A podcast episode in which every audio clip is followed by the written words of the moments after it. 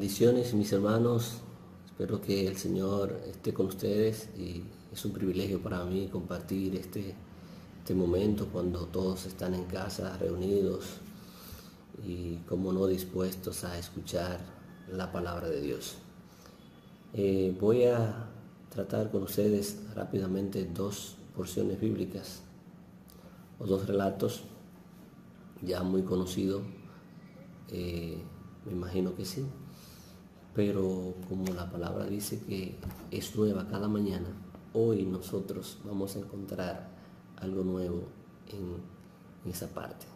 Así que eh, me gustaría que ustedes tengan sus Biblias a mano para que confirmen conmigo algunos versículos que voy a tratar.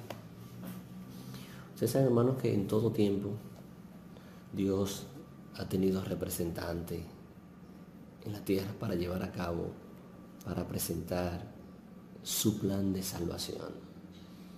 Y voy a tocar precisamente el principio del mundo cuando dice Génesis el capítulo 6, versículo 1, que aconteció que cuando comenzaron los hombres a multiplicarse sobre la faz de la tierra y le nacieron hijas, que viendo los hijos de Dios que las hijas de los hombres eran hermosas, tomaron para sí mujeres, escogiendo entre todas.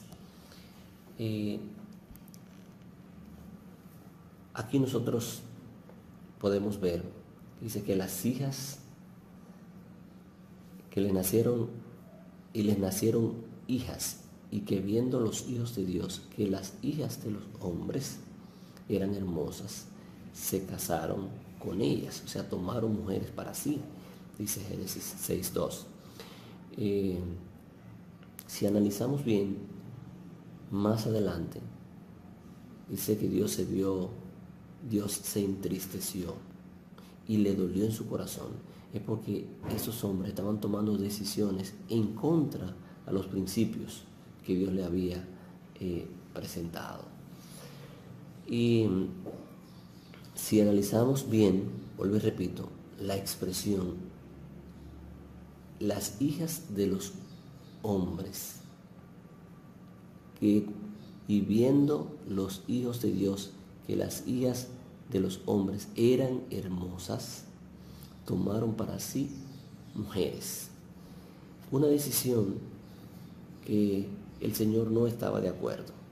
Y el versículo 7, 6 dice, y se arrepintió Jehová de haber hecho hombre en la tierra y le dolió en su corazón por todo lo que estaba sucediendo, ahora nosotros vemos, dice que Dios se arrepintió Jehová de haber hecho al hombre.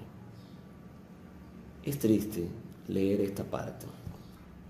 Y más adelante dice, y dijo Jehová, raeré de sobre la faz de la tierra todo hombre que he creado, desde los hombres hasta las bestias. Óyeme, o Dios dijo, voy a hacer un juicio voy a eliminarlo. Pero ¿qué sucede? Siempre, siempre el Señor tiene un representante especial. Dice Génesis que el Señor halló gracia ante los ojos de Noé. Y le llamó y le dijo lo que iba a suceder. Pero le presentó un plan. Le dijo, mira, hay que hacer esto, hay que hacer un barco, reúnete con tu familia, háblale a ellos de lo que va a suceder y entonces ustedes van a preparar todos. Y mientras preparan eso, ese gran barco, le van a ir diciendo a la gente que va a venir un diluvio. Era un mensaje un poco, o no un poco, no, un mensaje duro, difícil de creer, porque para ese tiempo no llovía. Y los escritos dicen que los hombres de ciencia se reunieron e investigaron, y hacían, me imagino yo que hacían investigaciones, no estaban de acuerdo con lo que Noé decía, y tenían, mirando su punto de vista, ellos tenían razón. Ahora bien, se habían olvidado que el mandato era de parte de Dios. Ustedes saben que eso ocurre hoy en día. Nosotros encontramos opositores, opositores a la palabra. Noé tenía la palabra de Dios en las manos.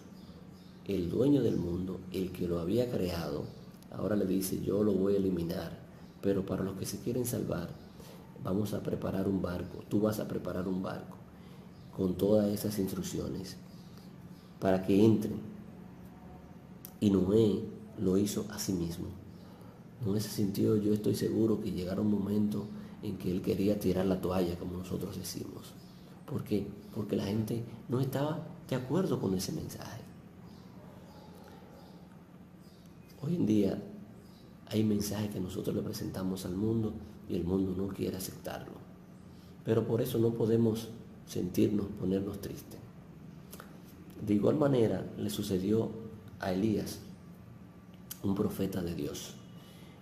En el libro Primero de Reyes, quiero que me acompañen, Primero de Reyes, el capítulo 16. Allí nosotros encontramos la historia de Elías y el rey Acab. Miren lo que dice el rey, lo que dice allí el versículo 29. Y comenzó a reinar Acab, hijo de hombre, sobre Israel, el año 38 de Asa, rey de Judá. Y reinó Acab, hijo de hombre, sobre Israel en Samaria 22 años. Y Acab, hijo de hombre, hizo lo malo ante los ojos de Jehová, más que todos los que reinaron ante él. Óyeme, hizo lo malo ante los ojos de Jehová, más que todo lo que habían reinado ante él. 22 años de, una, de un hombre pisoteando los principios de Dios. Si se quiere decir así. En ese tiempo le tocó a Elías representar. Entonces Elías, ahora el Señor le llama. Tú tienes que hacer este trabajo, así como lo hizo con Noé. Tú tienes que decirle al mundo lo que está, lo que va a suceder, lo que va a acontecer. Ahora, Elías, tú vas a decirle a este rey, a este pueblo, que lo que ellos están haciendo es incorrecto. Y es cuando el, mismo libro dice más adelante que Elías predice una sequía. Y al predecir una sequía, ya ustedes saben cuando la cosecha, cuando no llueve, ¿qué pasa con la cosecha? Y si no hay alimento, el pueblo se muere de hambre. Elías tuvo que salir corriendo de allí. El Señor le dijo, vete.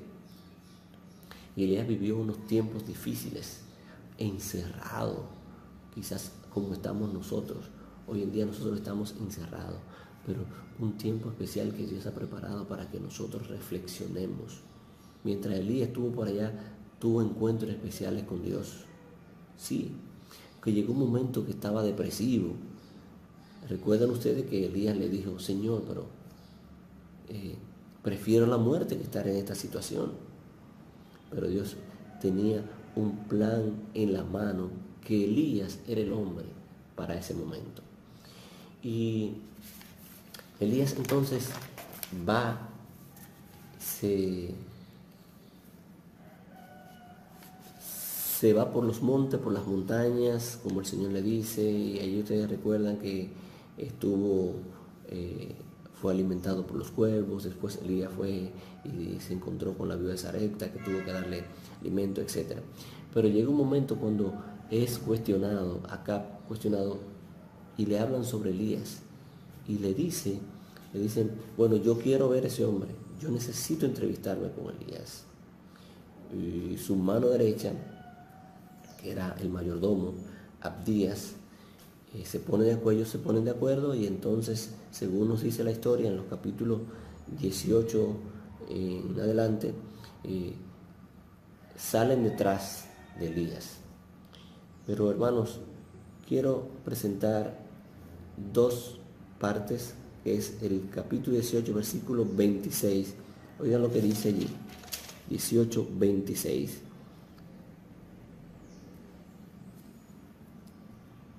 Ahí fue cuando Elías está ante los profetas de Baales, después que Elías llega y ellos eh, se presentan allí, están presentando holocausto y Elías le dice, pero parece que su, Dios está durmiendo, griten más alto y, hicieron todo una, un, rito eh, tristemente contrario a lo que Dios eh, le había mostrado, le había enseñado a ellos. El versículo 27 dice, y aconteció al mediodía que Elías se burlaba de ellos diciendo, gritad en alta voz, porque Dios es, Dios en minúscula, no es el Dios de los cielos. Quizás está meditando, tiene algún trabajo, o va de camino, tal vez duerme, y hay que despertarle. Él lo estaba haciendo en son de burla, eh, eh, Elías, pero que él sabía que era, ese era un caso que, que no que eso no iba a suceder. Él estaba seguro. Y entonces el versículo 36 dice, cuando llegó la hora de ofrecer el, el holocausto, se acercó el profeta Elías y dijo, Jehová Dios de Abraham, de Isaac, de Israel, sea hoy manifestado que tú eres Dios en Israel y que yo soy tu siervo y que por mandato tuyo he hecho todas estas cosas. O sea, lo que yo he hecho no ha sido por, porque a mí me dio la voluntad, sino porque yo estoy cumpliendo con, lo que tú me dijiste. Elías estaba cumpliendo con el mandato de Dios. Miren hermanos, David, eh, Elías perdón, se encontró con opositores, al igual que, que, que Noé. Elías tuvo que salir huyendo porque aquellos hombres no estaban de acuerdo al mensaje que Elías estaba presentando. Y quiero compartir textualmente con ustedes una cita que encontré en, el libro Conflicto de los Siglos, la página 581, que dice así, Dios tendrá en la tierra un pueblo que sostendrá la Biblia y la Biblia sola como piedra de toque de todas las doctrinas y base de todas las reformas. Dice más, ni las opiniones de los sabios, ni las deducciones de la ciencia, ni los credos o decisiones de concilios tan numerosos y discordantes como lo son las iglesias que representan, ni la voz de la mayoría, nada de esto, ni en conjunto, ni en parte, debe ser considerado como evidencia en favor o en contra de cualquier punto de fe religiosa. Antes de aceptar, dice la misma cita, antes de aceptar cualquier doctrina o precepto, debemos cerciorarnos de que si lo autoriza un así, dice Jehová. Entonces, un así, dice Jehová. Elías estaba tratando un así, dice Jehová. Así es que hay que hacerlo. Noé estaba diciendo, así dice Jehová, así es que hay que hacerlo. Con cada martillazo que Noé le estaba le, daba una tabla, estaba diciendo, así dice Jehová, es el mensaje que yo tengo que presentar hoy para ustedes, que viene un diluvio y todo esto va a terminar. Elías le estaba presentando el mensaje, óyeme, el Dios de ustedes no lo escucha, porque ese Dios no es el Dios que nosotros debemos adorar. Al final de la historia, hermanos, la historia final la historia que ya está cerca de este mundo, sí. Tú y yo como representantes de Dios en esta tierra, hemos sido llamados a llevar un mensaje de liberación, un mensaje de esperanza, un mensaje que el mundo necesita. Hoy en día el mundo está alarmado. Nosotros tenemos que mirar las situaciones que estamos viviendo, pero no podemos vivir como los del mundo tenemos que vivir con una esperanza, con la esperanza de que Cristo tiene el control de todas estas cosas y que nosotros como sus hijos estamos protegidos y Dios tiene su plan para nosotros, un plan especial. Nosotros debemos ser como un Noé, un Noé. Estamos en este mundo como un Noé en este tiempo para decirle que esto tiene un final y que hay que prepararse. Nosotros, haciendo el papel de Noé hoy en día, tenemos que decir al mundo que esto tiene un final y que hay que prepararse, que vendrán cosas difíciles, cosas peores que esta, pero para nosotros enfrentar tenemos que prepararnos. Y número dos, como Elías, ¿qué debemos hacer? Hacer un llamado al pueblo, que el pueblo tiene que apartarse de esos procedimientos, de esos de esas reglas, de esas normas que no están conformes a la voluntad de Dios. Que la forma de adorar es lo que dice es como lo dice la Biblia, no como lo digan los hombres. Hoy tú y yo hemos sido llamados a representar a Dios en este tiempo difícil. Y tenemos la gran responsabilidad de presentarle al mundo este mensaje de que Cristo viene, número uno, que está a las puertas, como Noé le decía, esto va a terminar.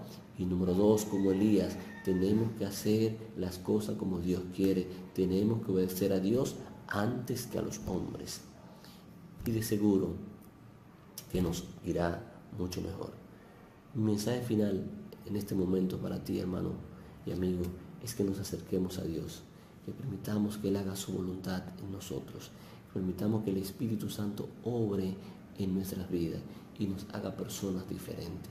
Que aunque el mundo no crea que esto va a concluir, aunque el mundo no crea que tenemos que obedecer al Dios de los cielos, tú y yo estemos seguros, estemos confiados en quien hemos creído.